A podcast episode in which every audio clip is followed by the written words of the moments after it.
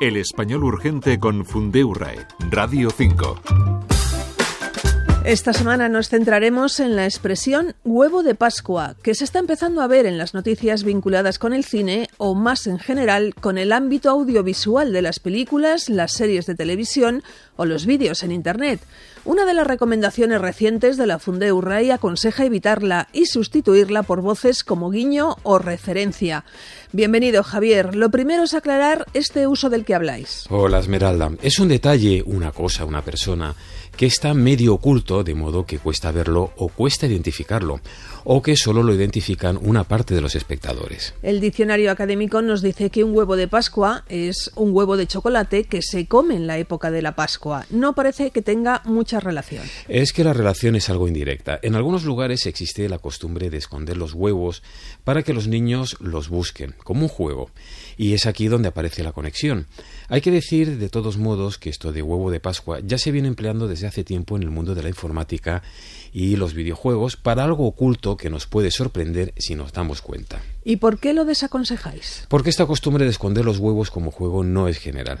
Es una metáfora que puede funcionar bien en el mundo anglosajón, pero no tanto en el nuestro.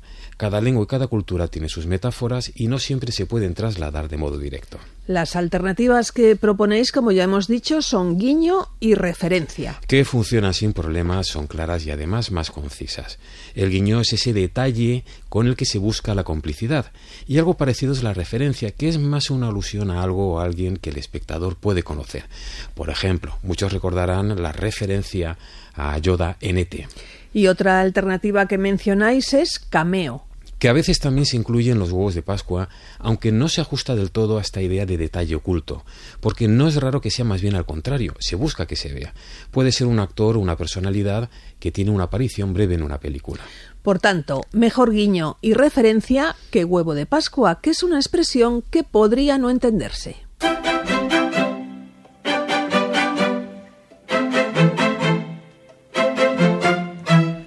La consulta de esta semana la tomamos del sitio funde.es y es sobre un verbo del que se ha hablado mucho en las páginas de lengua, que es incautar o incautarse.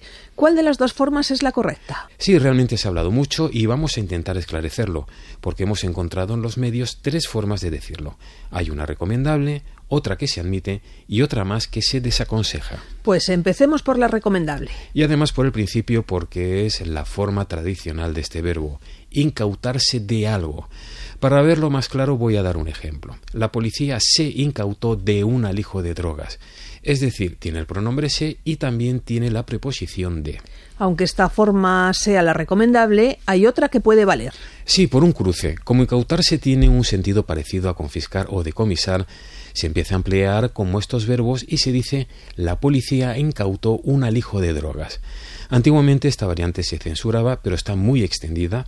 En México es casi la única que se usa y ya no se censura, aunque se sigue prefiriendo, al menos en general, la anterior. Y ya solo nos queda la forma desaconsejable. ¿Cuál es?